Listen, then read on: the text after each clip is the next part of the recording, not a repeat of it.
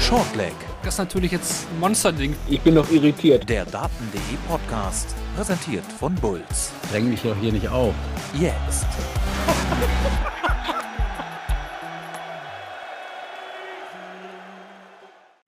Ja, 1994 waren es 24 Teilnehmer bei der ersten PDC World Darts Championship. Jetzt sind wir zum wiederholten Mal bei 96. Und ja, es sind natürlich keine 96 Stunden mehr, äh, sondern aktuell jetzt, glaube ich, noch so ungefähr 25, bis es losgeht mit der diesjährigen WM im Alexandra Palace. Und damit herzlich willkommen zu Shortleg, dem Daten.de Podcast. Und wir sind quasi heute äh, im Warm-up, im Warm-up einen Tag vorher auf die erste Session, auf äh, die WM, das Ende des eigentlich viel zu langen Countdowns, der überall ausgerufen wurde. Es ist nah. Ja, und wir sind wieder zumindest in einer ähnlichen Besetzung wie am Montag bei unserem langen Podcast. Ähm, mein Name ist Kevin Barth und jetzt wollte ich gerade sagen, herzlich willkommen, Sarah Milkowski. Nein, äh, Moritz Kettner ist heute mit dabei. Hallo Moritz. Ja, grüß dich, Kevin. Freue mich sehr auf auch ein bisschen Interaktion wieder heute, aber auch während der ganzen WM.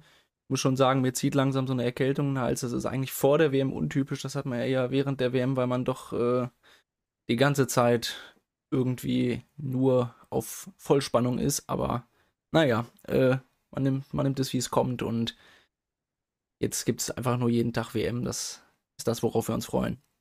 Genau. Herzlich willkommen an alle, die live bei Twitch dabei sind. Fragen, Anregungen in den Chat rein. Wir, wir besprechen gleich die Spiele, die morgen anstehen. Wir machen auch ein bisschen Nostalgie, gucken auf die letzten 15 Weltmeisterschaften. Ein bisschen habe ich mir was aufgeschrieben. Moritz, du hast bestimmt auch noch das ein oder andere. Also ein bi- bisschen was wollen wir füllen, ein bisschen was wollen wir machen, ein klein wenig noch äh, heiß machen, heißer als wir vielleicht alle schon sind. Wenn es dann morgen losgeht, äh, so gegen 2015, 2020, morgen werden dann, denke ich, die ersten Pfeile fliegen. Äh, im Nachhinein könnt ihr diesen Podcast dann hören auf unseren üblichen Plattformen, also auf äh, YouTube, auf, äh, bei Patreon, bei Google, Apple Podcast, Amazon Music, ich glaube bei Spotify auch. Äh, ja, das sind so unsere Wege.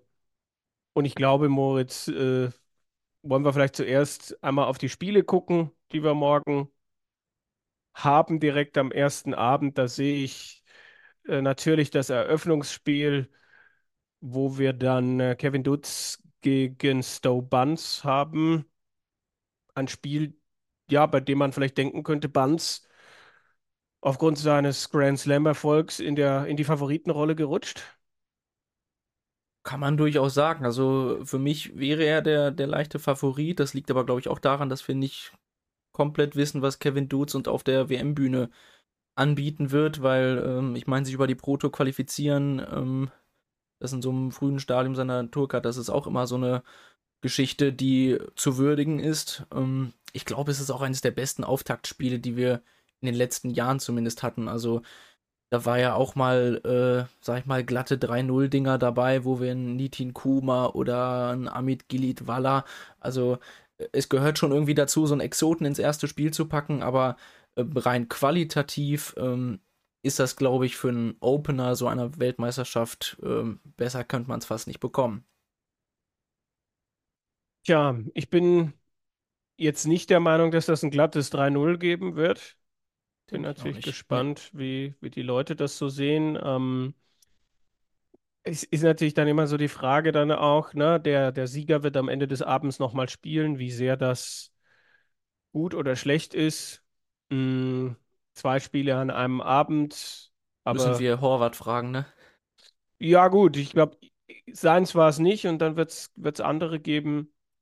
Ähm, vor ein paar Jahren kann ich mich erinnern, als das eingeführt wurde, dass alle, die, also als wir auf, als wir auf 96 aufgestockt haben, da war das eine Riesendiskussion, dass ja dann diejenigen, die aus der ersten Runde kommen, ein Spiel mehr schon hatten, sich auf die Bühne vorbereiten konnten, also da schon mal waren. Weil da hat es, glaube ich, 13, 14 Gesetzte erwischt in der WM 19, glaube ich. Wie? Obwohl ich glaube, das hat man jetzt in den Jahren danach auch ein bisschen widerlegt oder also Eben. ich glaube, dass äh, das war so ein Thema, ich glaube, das ging auf, auf Twitter so ein bisschen rund, so äh, dieses Thema Momentum auch und was bringt es eigentlich? Ähm, ich glaube jetzt so rein statistisch, ich hätte es auch eigentlich gerne vorbereiten wollen nochmal. Äh, jetzt gar nicht mal vor heute. Ich habe nicht damit gerechnet, dass du damit um die Ecke kommst. Aber äh, das ist eigentlich dieses Thema Vorteil. Ich habe vorher gespielt, dass es den faktisch nicht gibt, weil es geht darum, ich komme auf die Bühne, spiele mein Spiel und gerade von der Top 32, ähm, die sind doch nichts anderes gewöhnt, wenn die das ganze Jahr über World Matchplay, World Grand Prix oder sonst was gespielt haben, als dass die ein Spiel auf die Bühne kommen und abliefern müssen. Also von daher, ähm, Ja, glaube ich Also- auch mittlerweile, dass sich das äh, klar im ersten Jahr angeboten hat, da zu sagen, oh, äh, ist das ein Vorteil, gerade weil die Protospiele ja auch nicht mehr so weit dann weg sind von der Top 32, aber weiß ich nicht. Es ist faszinierend, ne, was die PDC da alles ausprobiert hat äh, an Teilnehmern. Ne? Ich glaube, vier, fünf Jahre mit 24 gespielt, dann sind sie auf 32 hoch, dann auf 40, auf 48. Der nächste Schritt war dann äh, 64 und dann gab es nochmal Zwischenlösungen mit 68 und 72, wo man dann immer wieder auch Prelim-Spiele gehabt hat, die ähm, je nachdem äh, stellenweise ja dann auch gar nicht live zu sehen waren oder wo man, wenn es besonders schrecklich war, einfach in die Werbung gegangen ist. Und äh, jetzt sind wir bei 96 angekommen. Ähm, tja, jetzt kann man natürlich die Frage stellen, äh, für dich die ideale Zahl, weil ich, also ich persönlich denke mir auch bei den 96, da sind ein paar dabei, weiß ich jetzt nicht, wo ich jetzt nicht weiß, ob es uns so viel bringen würde, auf 128 nach oben zu gehen. Ich glaube dann, also man hat ja schon gemerkt, dass es damals ein Riesenschritt war, als man diese internationale Vorrunde gekappt hat und gesagt hat, los, äh, wir wollen ein breites Feld sehen, aber dann bitte halt auch immer 32 von der Pro Tour. Ähm, deswegen glaube ich nicht, dass der Schritt auf noch ein größeres Teilnehmerfeld in irgendeiner Weise sinnvoll wäre. Aber es ist ja auch ein bisschen das Kennzeichen einer WM, dass du so ein paar Leute von außerhalb hast, die du eben nicht einschätzen kannst, die auch auf ihrer regionalen Tour oder Quali-Turnier, wie auch immer, äh, sich bewiesen haben.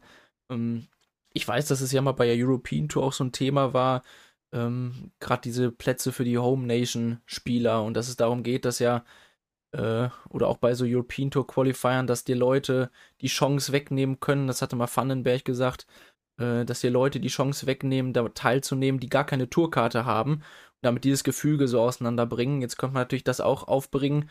Äh, jemand, der da halt irgendwie einen, ja, sag ich mal, den schlechten Qualifier zugelost bekommt, der geht da 3-0 drüber und hat 7.500 Pfund mehr ins Ranking. Mhm. Äh, das kann ja auch mal darüber entscheiden, ob man die Schwelle zur Top 32 überschreitet und dann auf einmal gesetzt ist oder ob man seine Tourkarte behält. Also ähm, ist aber, glaube ich, einfach so zu akzeptieren. Das gehört zur WM dazu, dass du die Leute dabei hast. Ähm, aber ich weiß nicht, ob du jetzt wen, wen bestimmtes im Sinn hast, äh, der, der dir da einfällt. Oh, äh, nö, keine Ahnung. Also letztes Jahr wäre da vielleicht ein Omelschenko gewesen, aber äh, Wilde den haben Geschichte wir ja auch, ja. jetzt auch ist wilde Geschichte, völlig richtig. Ähm, ja, ansonsten weiß ich gar nicht, ob es noch große Meinungen zu äh, Dutz gegen Banz gegeben hat.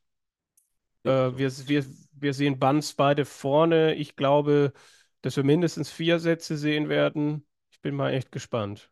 Ich glaube, das könnte auch echt direkt einen Fünfsatz-Krimi Ja. geben. Ich meine, wir hatten ja auch in der, hatte mir ein Spiel auch angeguckt, da gab es so einen Fünfsatz-Krimi, der dann aber wirklich Krimi war. Ich glaube, Peter Hudson war einer der beiden. äh, und dann kann man sich vorstellen, wie so ein erster WM-Abend ganz schön lang werden kann. Aber das Äh, bleibt ja. uns diesmal, glaube ich, erspart, weil ja auch ein paar andere Schnelle dabei sind. Ja, ich meine, wir hatten vor ein paar Jahren, ja, weiß ich nicht, eine WM mit Dennis Priestley, Dennis Ovens und Dennis Smith. Das waren alles drei deutlich langsamere Leute. Also da, Hast du gerade gesagt, vor Äh. ein paar Jahren? ja gut. Ich, ich, ich dachte gerade an Winnen Tavenga, aber das ist jetzt schon, ähm, Tief in das die Kiste war, das, das war zwei, die WM 2007. Das war die WM 2007, wo er Peter Manley geschlagen hat. Das äh, war einer der ersten, der nicht aus England und nicht aus äh, Nordamerika kam, Südafrikaner, der dafür Furore gesorgt hat, um einmal schon mal ein bisschen historisch anzuwärmen. Ähm, wenn das noch nicht so ergiebig ist, dann könnten wir ja ein Spiel weitergehen. Wir könnten, wir könnten auf Cameron Menzies gegen Rusty Jake Rodriguez gucken, wo sich natürlich die Frage stellt, ist Rusty schmerzfrei oder nicht? Mm, wo ich auch nicht unbedingt den glatten Dreisatz sehe, ähm, wo ich aber Rusty durchaus was zutraue. Äh, sind aber, glaube ich, beide Leute, die grundsätzlich gerne auf der Bühne spielen. Weiß halt von beiden nicht ganz, was man bekommt. Rusty ist halt die Verletzungsthematik offen. Und äh, bei Cameron Menzies, das ist halt so ein, haben wir glaube ich in der Vorschau auch gesagt, so ein Hit-or-Miss-Ding. Ähm, wenn der einen guten Touch hat, ähm, dann glaube ich, ähm, wird er sich durchsetzen. Auch eine gewisse Bühnenerfahrung. Aber ich sehe Rusty in dem Niveau, was er spielen kann. Das hat man auch jetzt beim Qualifier zuletzt gesehen. Äh, würde ich ihn vorne sehen. Nur die große Preisfrage ist, das auf der WM-Bühne abzurufen und eben nicht noch das Pech zu haben, ähm, ja, dass es auf einmal zwickt beim Wurf. Das äh, wäre natürlich bitter, aber ähm, sehe auch hier das zweite sehr, sehr enge Match des Abends kommen. Ja, Rusty ja mit der zweiten WM-Teilnahme, das war beim ersten Mal, glaube ich, ein relativ deutlicher Erfolg in der ersten Runde. Und dann war er 2-0 vorne gegen Chris Doby und er hatte keine Matchstarts, aber Ja. hat das halt aus der Hand gegeben. Und das war ja, glaube ich, die Section, wo dann äh, Van Gerven äh, Kovic gehabt hat. Äh, das heißt, so ein Sieg wäre dann sogar zwei Runden mehr wert gewesen oder war es dann eben auch.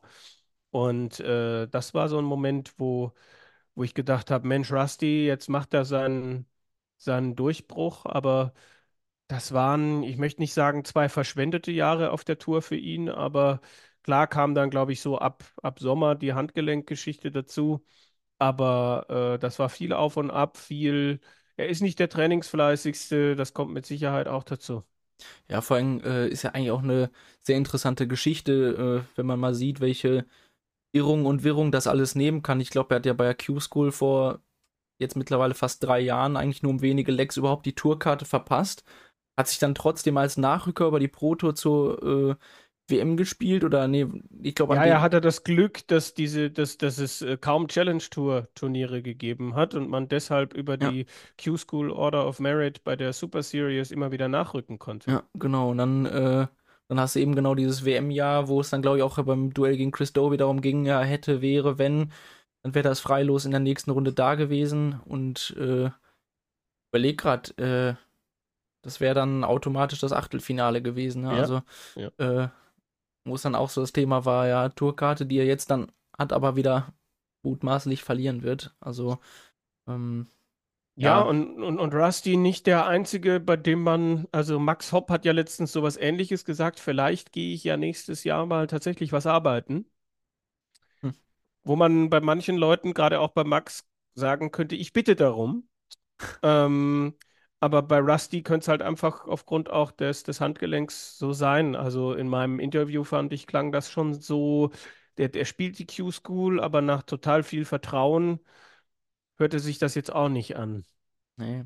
Das, ja, ist ja auch die, die alte Thematik, wer, äh, wer geht den Weg als Profi dann auch ein? Also lohnt sich das dann, äh, die Tourcard zu holen, wenn du dann gar nicht äh, spielen kannst? Oder ähm, ich glaube, ist von außen immer eine sehr einfache Entscheidung, auch, äh, auch finanziell äh, mag man das immer nicht direkt bewerten, aber es gehört halt dazu, dass sich ein Spieler schon, schon sehr gut überlegen muss, ne? Tja, und Cameron Menzies, so viel habe ich jetzt da gar nicht, gar nicht im Kopf, wenn ich jetzt an ihn Jahr dieses auch Jahr. Nicht auf dem Zettel. Ich glaube, war auch Ja. in Jahren zuvor schon mal ein bisschen höher äh, sortiert. Also ich äh, gehe jetzt gerade spontan in die Jahresrangliste, Platz 59. Äh, das sagt mir jetzt auch nicht viel. Jetzt wären da irgendwie große Sprünge drin gewesen. Nee, nee. 2022 Viert Viertelfinale WDF-WM, wenn mich nicht alles täuscht, aber Mhm. das nur als Randnotiz. Ähm, und äh, ja, irgendwie auch das Potenzial, was viele gesehen haben. Ich meine, natürlich gibt es da die Geschichte, dass er irgendwie bei der Q-School damals dieses Spiel verpasst hat, weil er irgendwie zu lange auf Toilette war. Aber eigentlich ist das ja schon jemand, dem so mancher mehr zugetraut hat, als er bislang so zeigen konnte. Ich glaube auch, weil es kein Spieler ist, wo wir jetzt sagen, der, der wird einen 100er Schnitter auf der Bühne spielen. Also, Mhm. ähm, ich kann zu ihm auch ehrlicherweise gar nicht so viel sagen, weil man hat jetzt eben auch wenig von ihm gesehen und auch wenig, was einen abholen würde in Sachen, oh, der wird jetzt aber einen Run starten Richtung dritte Runde, Achtelfinale. Also, Ja. ähm, vielleicht ja etwas, was wir jetzt beim nächsten Spiel äh, durchaus, durchaus auch so als Aussage treffen können. Ja, ja. Dann, dann gehen wir, gehen wir noch mal ein Spiel weiter. Äh, Simon Whitlock gegen Paolo Nibreda. Nebrida. Der heißt, genau, Paolo Nebrida. Äh, also nicht Nibreda, sondern Nebrida. Der spielt gegen Simon Whitlock. Mm, Und da bahnt sich ja für mich eigentlich die Frage an, wie sehr ist dieses Spiel abhängig von Simon Whitlock? Ja, das ist so. Also, meine, auch bei der WM ja äh, zuletzt zweimal in der zweiten Runde raus und jetzt eben auch nur noch über die äh, Proto weiterhin. Also, dieses Top 32-Thema ist, äh, ist weit weg. Und also wirklich überzeugend war das jetzt auch nicht mehr. Also, äh, du hattest, glaube ich, schon so vor zwei Jahren noch diese, diese Phase, wo er plötzlich Van Gerven in jedem Major schlug und man sich gefragt hat, oh, äh, was kommt da denn jetzt noch äh, auf einmal? Aber dieses Feuer, das ist verflogen. Äh, schaue ich natürlich auch mit einem weinenden Auge drauf, weil äh, ich mit ihm so mehr oder weniger zum Dartsport gekommen bin. Aber ähm, ja, das ist einfach nicht viel los bei seinem Whitlock im Moment. Und eigentlich überraschend, dass er es überhaupt dann noch äh, so deutlich auch zur WM geschafft hat. Ich glaube, ein Mm. gutes erstes Halbjahr. Da war doch, glaube ich, auch mindestens ein Spiel gegen den Deutschen auf der European Tour dabei. War es Schindler, war es Clemens, wo Whitlock ganz viel im richtigen Moment getroffen hat. Ich kann mich nicht mehr genau erinnern, was es war. Nicht raus. Äh, alles gut. Äh, also Statisten, äh, oder Statisten, Statistiken. Die Statisten schauen Die, damit zu. die, ja, die, die Statistiken, die waren im zweiten halben Jahr echt stellenweise beunruhigend. Und äh, da gab es letztes Jahr noch eine, glaube ich, 9 zu 10 Achtelfinalniederlage beim Grand Slam gegen Barney. Also so weit war der vom Viertelfinale nicht weg und Barney schlägt ja dann Price. Also das hätte auch Whitlocks Halbfinale sein können. Und mir geht es schon ähnlich. Also 2010, die erste WM, die Whitlock da bei der PDC gespielt hat, was der da abgerissen hat. Ähm, und dann im Halbfinale in einem epischen Spiel Barney 6-5 geschlagen. 2012 war das mein erstes Major oder mein erstes Dart-Turnier, das ich live äh, vor Ort verfolgt habe, European Championship in Mülheim, wo äh, Whitlock dann auch das Finale gewinnt gegen Wes Newton. Also äh, lange Zeit Premier League-Spieler. Äh, das, das kann ich, kann ich nur so unterschreiben. Ist auch so ein bisschen, also ich will nicht sagen abgesangen jetzt schon, aber äh, ich glaube, Simon Whitlock ist ein Bei mir Spiel- klingt das oft so. Ja, ja. Aber es ist ja so, also Whitlock ist ein Spieler, der, der liebt Darts, das muss man einfach sagen. Der, ich glaube, der wird nie aufhören, Darts zu spielen. Also äh, das ist sein Leben so. Ähm, das hört man auch immer wieder.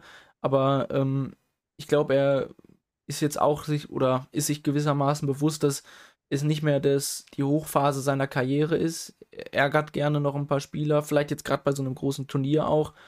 Aber ähm, weiß, glaube ich, auch, dass er halt an einem guten Tag mal jeden schlagen kann, aber eben nicht mehr das Leistungsniveau vergangener Tage hat. Nur ähm, anderen Spielern ist das halt passiert, die sind dann irgendwann so weit abgerutscht, dass eben dann auch die Tourkarte weg war. Da, da kommen wir vielleicht gleich auch noch zu. Aber das kann ihn natürlich auch in den nächsten ein, zwei Jahren ereilen, das ist keine Frage. Tja, und eine große Unbekannte ist vielleicht Paolo Nebrida. Na, einer der vielen Filipinos bei diesem Turnier. Wir wissen, was da kommen könnte. Wir haben den Case Noel Malikdem vor ein paar Jahren gesehen. Ähm, trotzdem glaube ich, ja, ist schwer zu tippen, aber mein Gefühl geht schon eher in Richtung Whitlock. Aber von einem 3-0 bis zu einem knappen 3-2 kann das alles sein. Also bin ich auch bei dir, weil glaube, äh, in dem Jahr von Noel Malikdem, da, da habe ich ihn auch sehr stark gesehen. Also ich weiß nicht, ob Nebrida wirklich das Niveau spielen kann. Bin ich mir unsicher. Aber ähm, Simon Whitlock habe ich auch schon mal gesagt, das äh, war auch äh, letztes Jahr ja ein, durchaus ein Problem in der ersten Runde. Also irgendwie ein Schnitt von Mitte 80 und wühlt sich gegen Christian Perez durch. 3-2 ähm, auch, ne? Durchaus Wiederholungspotenzial. Mhm. Stimmt, das war ja auch ein Philipp. Ach Mensch. Das hätte man sich, hätte man sich ja vorher mal angucken können und irgendwie äh, schön anmoderieren und Parallelen ziehen. Ach, naja. Ähm, ja, ist natürlich jetzt auch die Frage, ob, ob Whitlock dann durch diese neue Spitzenregel nächstes Jahr äh, nochmal gekillt wird. Ist die denn das so extrem verschärft worden? Weil meines Wissens gab es, also gab es schon äh, Sachen, wo irgendwas zu einer Spitze stand und jetzt ja auch die Frage, wie das jetzt kontrolliert wird, gerade bei so einem Turnier, äh, wenn ich an Spieler denke, die gern mal innerhalb des Matches drei Sets Starts ausprobieren. Also, ähm, weiß ich nicht. Ja, ähm, ich, ich habe das nur bei uns im Forum auch gesehen, dass die DRA ab nächstem Jahr da Dinge plant und da dann auch gewisse Abmessungen vorgibt.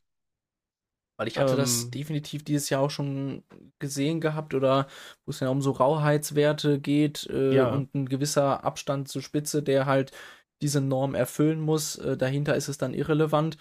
Aber ähm, also das wird einige Spieler betreffen. Ich sehe aber auch nicht, wo jetzt also der besondere Vorteil, Nachteil liegen soll, weil also Whitlock hatte für mich immer das Problem, dass die Darts abgekippt sind, wenn die halt extrem steil auf das Board geflogen sind und dann haben die den Halt im Siesaal nicht gehabt. Äh, aber an sich die raue Spitze, die, also dann bleibt das halt im Siesaal so verhaftet, aber ich hätte jetzt gar nicht so gesehen, dass Whitlock äh, damit so besonders die Stellung seiner Darts so extrem beeinflussen kann, zum Beispiel. Oder wenn man an Spieler denkt, die den Darts decken, also ähm, weiß ich nicht, was da, was da die Wissenschaft zu sagt, aber habe ich sowieso nie ganz verstanden, äh, wo da der besondere Vorteil liegen soll. Immer einen Schleifstein dabei haben, das, das muss doch reichen. Ja, ja, ja. Ähm, aber du bist, du, du gehst ja auch in Richtung Whitlock. In dem Spiel, ja, Tendenz, also äh, ich weiß ehrlicherweise nicht, was wir bekommen, aber ich glaube, wenn es edgy wird, wenn dann, wenn dann beide vielleicht doppelt verpassen, dann wurstelt sich Whitlock irgendwie durch. Ja, Wäre dann auch nicht das erste Mal, dass Gary Anderson in der zweiten Runde auf einen Ex-Top-Spieler trifft. Ich glaube, vor zwei Jahren gab es das Duell äh, Lewis Anderson und dann wäre es jetzt Whitlock Anderson. Also zumindest ist mir das nicht, ist mir das nicht neu. Ja. Äh, also das sind schon, wäre wär, wär schon ein witziges Duell. Ähm, Whitlock, beide Ü50, beide mit großen Erfolgen bei der PDC. Anderson aber noch, weiß ich nicht, wieder erstarkt. Da würde ich Anderson dann auch vorne sehen, aber das ist ja dann noch ein Abend weiter. Damit müssen wir uns dann morgen Abend beschäftigen. Aber dann hätten wir natürlich halt auch noch äh, die Nummer 1 der Setzliste, traditionell der Titelverteidiger am ersten Abend. Michael Smith trifft auf Kevin Dutz oder Stowe Buns, also nach unserem Tipp dann auf Stowe Buns. Ähm, vielleicht ist das jetzt die Chance, äh, das einzubringen, was ich mir hier so notiert habe, weil wir ähm, das letzte Mal bei der WM 2009 einen Spieler hatten, der Weltmeister war und sein erstes Spiel nicht gewonnen hat. Das war John Part, der verliert mit 0 zu 3 gegen Bill Davis aus den USA. Und dann kann ich ja einfach mal ein bisschen referieren, was wir so die Jahre danach gesehen haben. Wenn irgendwie Nostalgie aufkommt, gerne dazwischen gehen. Aber einfach mal, um zu sehen, was wir statistisch so haben, wie sich Titelverteidiger die letzten 15 Jahre in ihrem ersten Spiel geschlagen haben. Bist du bereit? Äh, das Ohr ist offen und ich, äh, ich will fast gar nicht zwischengerätschen, weil ich äh, weiß, wie äh, sorgfältig das recherchiert ist. Ja, äh, äh, dann ging es nämlich weiter mit Phil Taylor, der 2010 3 zu 0 gegen Colin Monk gewonnen hat. Ja, nicht so spektakulär. Ich glaube, ein Jahr später stand sein Sohn Aaron im ersten World Youth Championship Finale und hat da Michael van Gerven geschlagen. 2011, Phil Taylor gewinnt 3 zu 0 gegen Gary Mawson. Auch eher langweilig. Ähm, aber dann Adrian Lewis gewinnt nach 0 zu 2 Satzrückstand 3 zu 2 gegen Nigel Hayden. Das ist auch so Das hätte ich ein. jetzt nicht gedacht. Ja, das war. Ich glaube, man vergisst auch, das habe ich nämlich letztens erst gelesen, Adrian Lewis hat auch Matchstarts auf seinem Weg zum zweiten WM-Titel gegen sich gehabt. Das war mir auch nicht äh, Ja. mehr geläufig, wenn ich jetzt noch wüsste, von wem es war. Ja, es war ich nicht Nigel Hayden. Nein, nein, Aber, nein. äh, Aber das war nicht immer so souverän. Und das war auch, es war jetzt auch kein Weltmeister. 2013 ist er dann ja das zweite Mal Weltmeister geworden, der, der irgendwie total tolle Darts gespielt hätte, der irgendwie, also heute würde man sagen, hat sich eher durchgewurschtelt. Ich glaube, gerade 2012 war so ein Jahr, wo äh, da sind irgendwie alle früh rausgegangen. Anderson, Taylor, die äh, waren halt irgendwann Ja. weg, spätestens im Viertelfinale. Dann blieb er halt übrig, ne? Taylor ist, äh, ja, genau, ähm, Barney erste Runde raus gegen James Richardson. Taylor gegen zweite? Runde gegen, ich da, ja, Chizzy Smith war ein Jahr, zwei Jahre später? Ja, ja, ja, ja, war Chizzy. Mhm, mhm. Äh, 2013, das war dann, äh, da war dann Luis auch wieder Titelverteidiger. Das müsste dann, ja, gewinnt gegen Gino Voss mit 3 zu 1. Also 12 war schwieriger Auftakt und 13 mit überstandenen Matchstarts. Ich krieg's auch nicht mehr ganz zusammen. Phil Taylor war dann wieder Titelverteidiger 2014, 3-1 gegen Rob Szabo, verliert den ersten Satz. Dieses Wort werden oder diesen Satz werden wir jetzt noch ein paar Mal hören.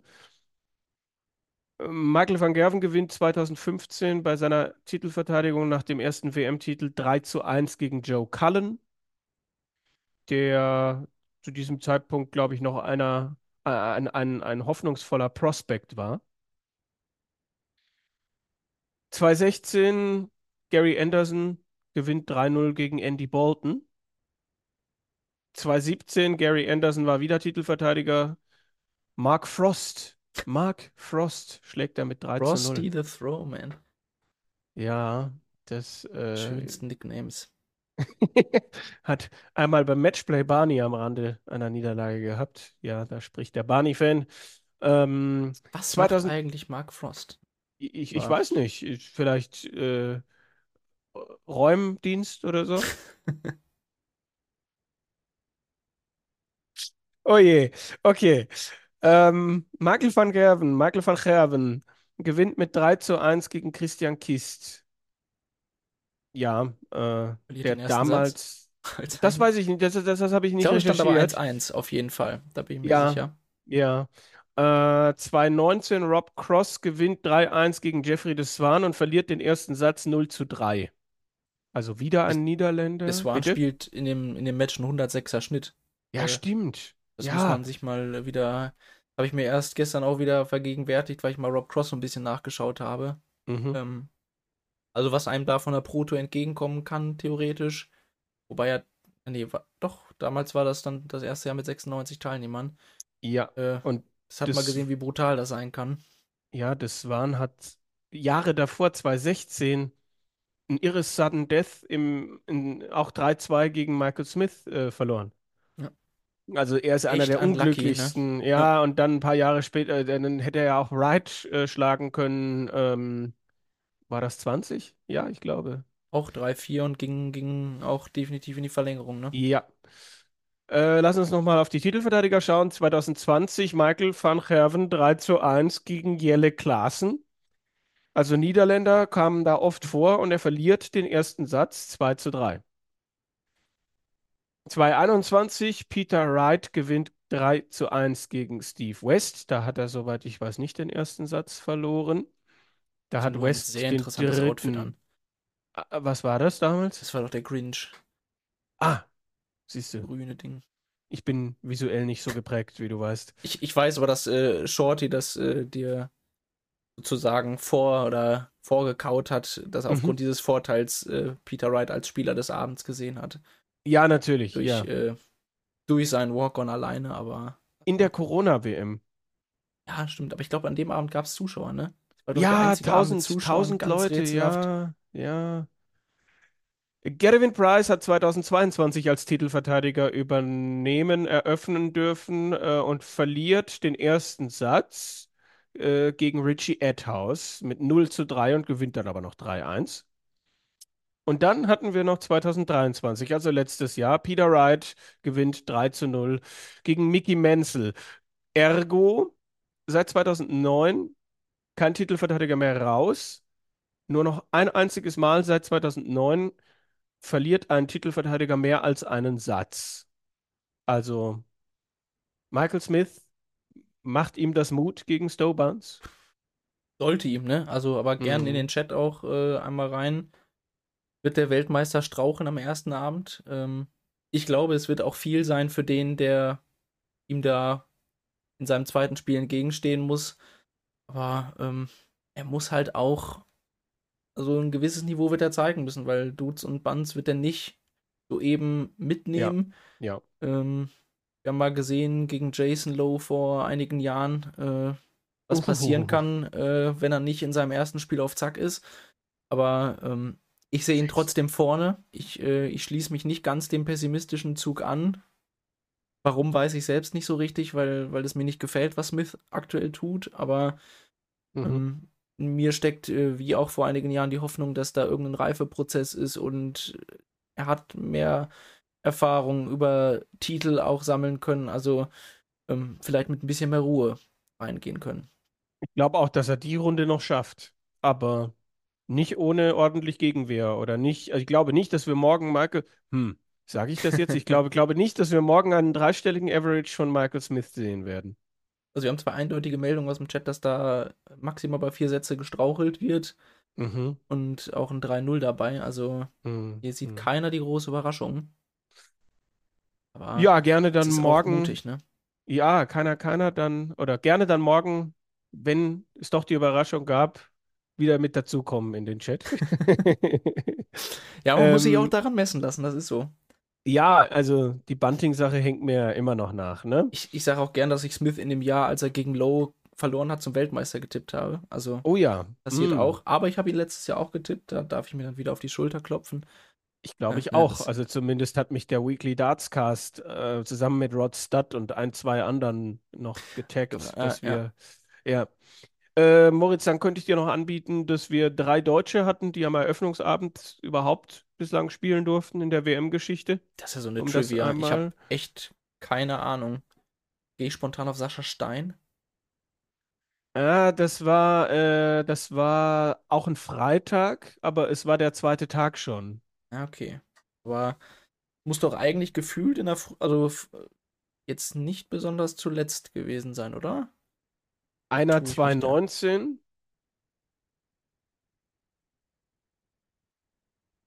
einer 2013 und einer 2010.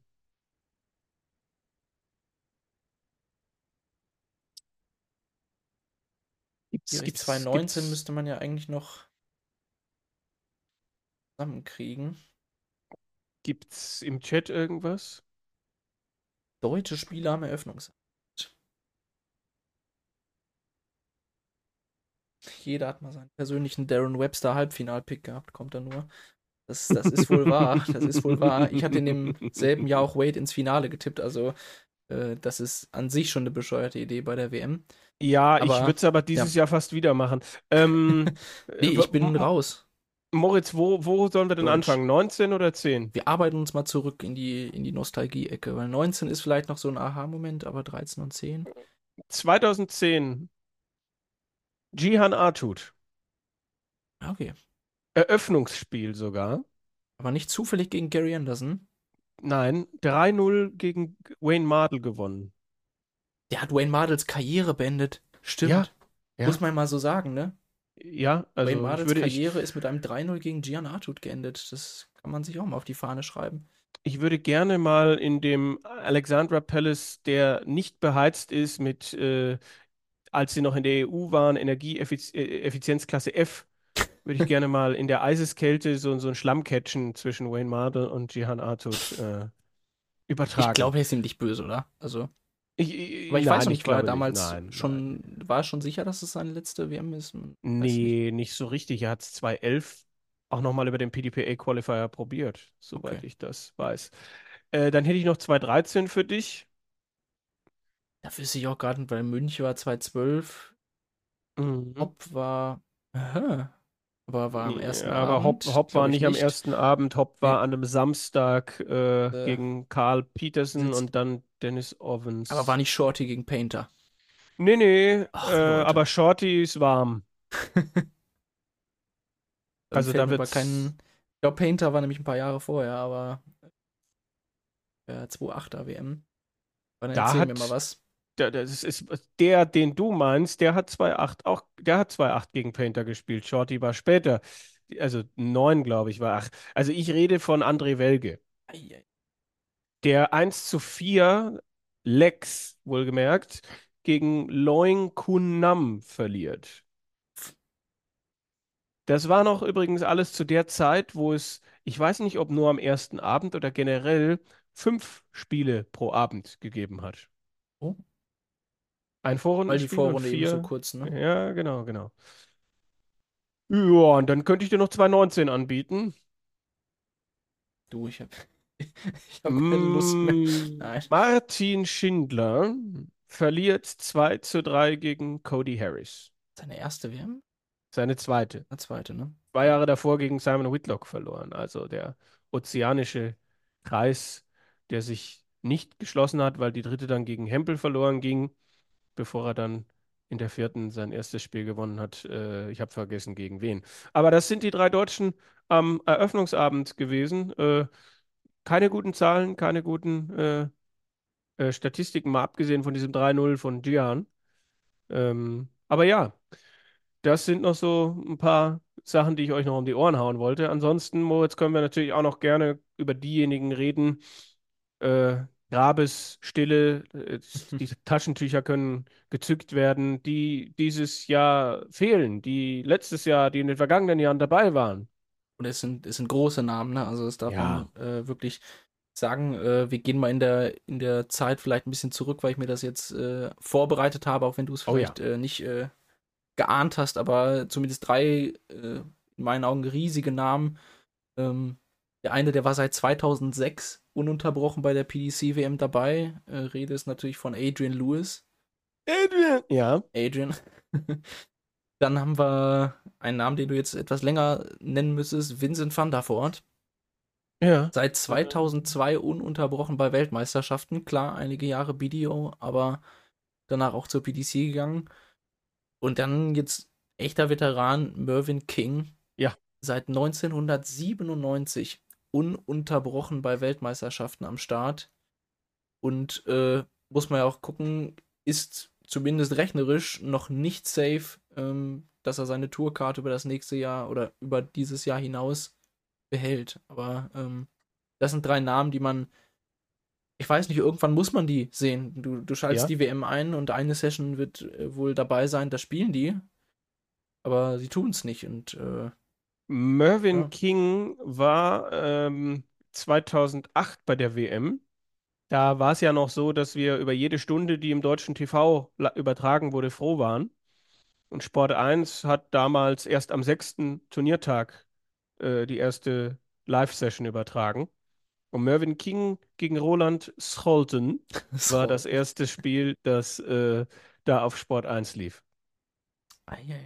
Ich weiß das noch, weil äh, ich halt damals, wie gesagt, äh, ich, ich kam in die Weihnachtsferien und auf dem eigenen Fernseher im Zimmer und äh, das war, das war King gegen, gegen Roland. Das war das erste.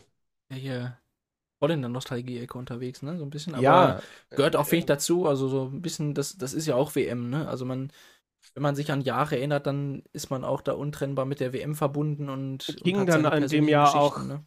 Zur PDC war der 7 gewechselt und gewann das Erstrundenspiel mit 3 zu 2, fast im Sudden Death mit 6 zu 4 in der Verlängerung gegen Michael Rosenauer. Kings erstes PDC-WM-Spiel war gegen Michael Rosenauer. Hm. Der zweimal 116 checkte, sich zum dritten Mal auf 116 stellte und dann einen Dart verpasst hat. Und ich glaube, King hat 61 Rest, trifft Bullseye, Single 3 und mit dem letzten die Doppel 4. war Rosenau oder Suljovic damals der DSF Wildcard Boah, Teilnehmer, äh, ne? Das gab's ja damals auch, aber Aber Suljovic ist ja ein Deutschen den Kreis Stichwort. schließen. Ja, Ja. also er, er fehlt ja auch. Absolut. das war natürlich er- beabsichtigt. Und, und er muss äh, spätestens nächstes Jahr um die Tourkarte kämpfen, denke ich. Oh, Nicht nur spätestens, also ziemlich sicher nächstes Jahr dann. Ja. Ne? Also, ich meine, er und die WM, die waren ja nicht unbedingt Freunde die letzten Jahre. Also von daher äh, hat er vielleicht nichts gegen ruhigere Weihnachten. Gut, aber was waren das für Geschichten die letzten Jahre? Gegen Ryan Searle, gegen Sherrock, gegen Suta, das ist der nächste, den wir dieses Jahr Ja. nicht dabei haben. Ob der auch der höchstge, also ist er noch 33 oder 34, der Order of Merit. Mhm. Also Mhm. ist ja auch erstaunlich. Äh, Madas Rasma, der jetzt ja, glaube ich, wenigstens über die Pro-Tour geschafft, wenn die noch getauscht hätten. Aber für den Schotten natürlich auch ein Brett, der ja bei der WM auch äh, überzeugen konnte. Ja. Und dann, ich habe mir natürlich noch ein paar andere Namen aufgeschrieben. Wir müssen jetzt an keinem uns länger aufhängen, aber einfach mal, das, das hat schon Klang. Also, na, Roby John ist auch nicht dabei. Karel Sedlacek, Raymond Smith, der ja für Furore äh, gesorgt hat vor zwei Jahren. Gavlas, Richie Burnett, äh, Diogo Portela ist mal nicht dabei. Hat seinen Qualifier nicht mehr ausspielen können. Äh, Danny Bergisch, Danny Jansen. Äh, schöne Grüße an Lutz Böcke, ne? Also, weiß ich, noch. Ich, ich wollte an ihn auch erinnern, unsere Up-and-Down-Folge vor zwei Jahren, wo wir gesagt haben, Prototitel und ne, also Lutz äh, mal gucken, gesagt. was, was da kommen wird, aber ähm, der steht nach diesem Jahr ohne Tourkarte da, ne? Ja, ja. Äh, bei Roby wird es nächstes Jahr eng, wie bei Mensur. Der hat unfassbar viel zu verteidigen. Sedlacek bin ich echt überrascht, dass der es nicht geschafft hat. Bei den, weiß ich nicht, bei der Ability irgendwie. Ja. Äh, Raymond Smith, ja, okay. Äh, Adam Gavlas, Halbfinale bei den UK Open, aber sonst irgendwie nix dieses Jahr gefühlt. Burnett, okay. Das war ja fast irgendwie, das war ja, der ist doch letztes Jahr im PDPA Qualifier so durchgeslidet Wen hattest du jetzt? irgendwie. Burnett, Richie Ja. Burnett. Stimmt. Mhm. Aber jetzt äh, Gavlas hätte man auch schon wieder fast vergessen, ne? Also äh, erinnert mich so ein bisschen an Sebastian Białecki, der auch ja Ja. Viertelfinale UK Open gespielt hat. Oder vor fünf Jahren hatten wir David Pellet. Ähm, das waren alle Spieler, die sich von ihrem Run bei den UK Open also gar nichts kaufen konnten, weil Ja, äh, doch, also sie konnten sich einiges davon kaufen von dem Preisgeld. Äh, so ist es ja nicht, aber äh, rein in Sachen äh, Pro Tour und Qualifikation für Major-Turniere bringt dir UK Open nichts, außer dass du vielleicht eine Tourkarte erhältst und nächstes Jahr auch wieder bei den UK Open dabei bist. Ne? Das, ja, äh, das, ist ja auch so ein bisschen so eine Frage, ist das immer so, muss das immer so abgeschlossen sein, alles? UK Open ist natürlich dann, da geht es dann schon auch, auch wenn man es nicht immer unbedingt hören will, schon auch um Glück in gewissen Momenten.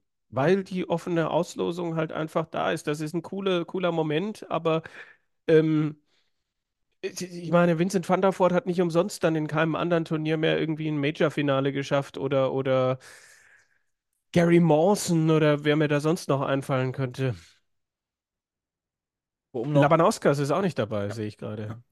um noch ein bisschen was zu kombinieren aus dem, äh, es war eigentlich immer, dass er seinen eigenen Qualifier hatte und äh, Mhm. Spieler, der plötzlich einmal hoch und dann wieder runtergeschossen ist, Devin Peterson. Was ein Ja. Absturz, ne?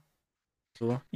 Der steht jetzt äh, bei, und das glaube ich in der Order of Merit, bei 21.500 Pfund über zwei In Jahre. zwei Jahren. Also, ähm, da ist nichts. Ich glaube, er, also er ist nochmal bereit, um nochmal zu kommen, aber wo ist der hin, ne? Also, das war ein Ja, Dark ja. Horse bei der WM vor, vor zwei Jahren Stimmt, oder stimmt. drei. Also, der hat ja auch äh, plötzlich Halbfinale, European Championship und so weiter. Also, Er äh, Ähm. kümmert sich ja jetzt, glaube ich, sehr um irgendwie diese African Darts äh, Geschichte. Zumindest lese ich Mhm. eigentlich gerade nur das von ihm. Ähm, er war auch im Expertenteam schon von Sky. Das ist er aber jetzt, glaube ich, auch nicht. Keine Ahnung, ob da was vorgefallen ist. Aber Glenn Durrant ist da aufgerückt. Taylor und Priestley, glaube ich, ab dem Halbfinale im Studio, zumindest als Experten. Das äh, mhm. Finde ich auch eine coole Geschichte. Priestley war ja der heimliche Hero der WM-Auslosung, so mit seinen trockenen Hm. äh, Sprüchen und solche Geschichten. Priestley ja auch der erste Weltmeister, BBC-Weltmeister, um den Kreis da auch nochmal zu schließen. Ähm, hast du noch was beizutragen? Nö, also das wäre mein Tourcard-Race. Nathan Rafferty äh, habe ich noch, der, der steht ganz knapp draußen. Das ist ja auch so eine Parallelgeschichte der WM vielleicht noch, dass bei Martin Klärmarker die Rückgabe der Tourkarte eigentlich eine beschlossene Sache ist. Mhm. Und damit ja noch ein Platz wieder aufgerückt wird, also auch Nummer 65 müsste reichen. Adrian Lewis macht eine Pause. Ob er wirklich Ah. seine Tourkarte zurückgibt, hm? Wie lange seine Pause geht, habe ich jetzt zuletzt nichts gehört. Ist auch nicht recherchiert, ehrlicherweise. Aber man sieht ja bei er war Spielern- da bei, bei dieser Night of, of the Champions, ne? Und sah anscheinend erholt Ja. aus, was ich so mitbekommen habe. aber hat auch keine Aussage irgendwie sich entlocken lassen. Mhm. Sachen spiele ich wieder? Fragezeichen. Mhm. Weil man sieht ja bei Spielern wie Van Barneveld, ne, also auch so ein Karriereende, da kribbelt es schnell wieder, wenn man äh, so lange dabei ist. Also auch dieses Loslassen können, glaube ich, äh, vielleicht auch für Lewis nicht so einfach, weswegen er die Tourcard auch nicht unbedingt abgibt. Äh, selbst wenn er komplett erstmal zurücktreten will, in, in der Form, dass er sagt, ich spiele jetzt erstmal nicht mehr professionell.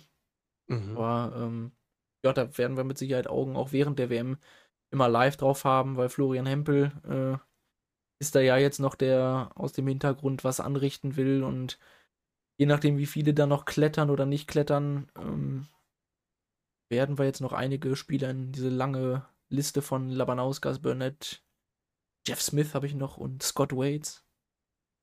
Ähm, Ted Ja. Evans, auch ein Name, der jetzt von der Tour droppt. Also könnte auch echt eine Stacked Q-School nächstes Jahr geben. In, unter anderem in Kalka, da sind ja jetzt auch die Anmeldungen offen. In einem Monat wissen wir schon, wer die Tourkarte hat, soweit ich das weiß. Ja.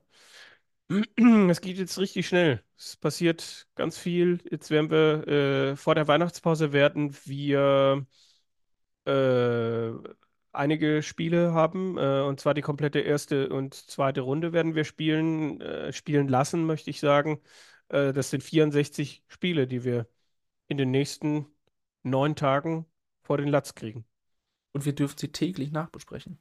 Ja, das ist eine super Überleitung, weil ich glaube, wenn jetzt nicht noch irgendwie wir irgendwie irgendwie einen großen einen großen Input aus dem Chat haben, irgendwie noch ein, eine, eine Story, auf die wir schauen müssen, dann würde ich eigentlich den Deckel drauf machen. Jo.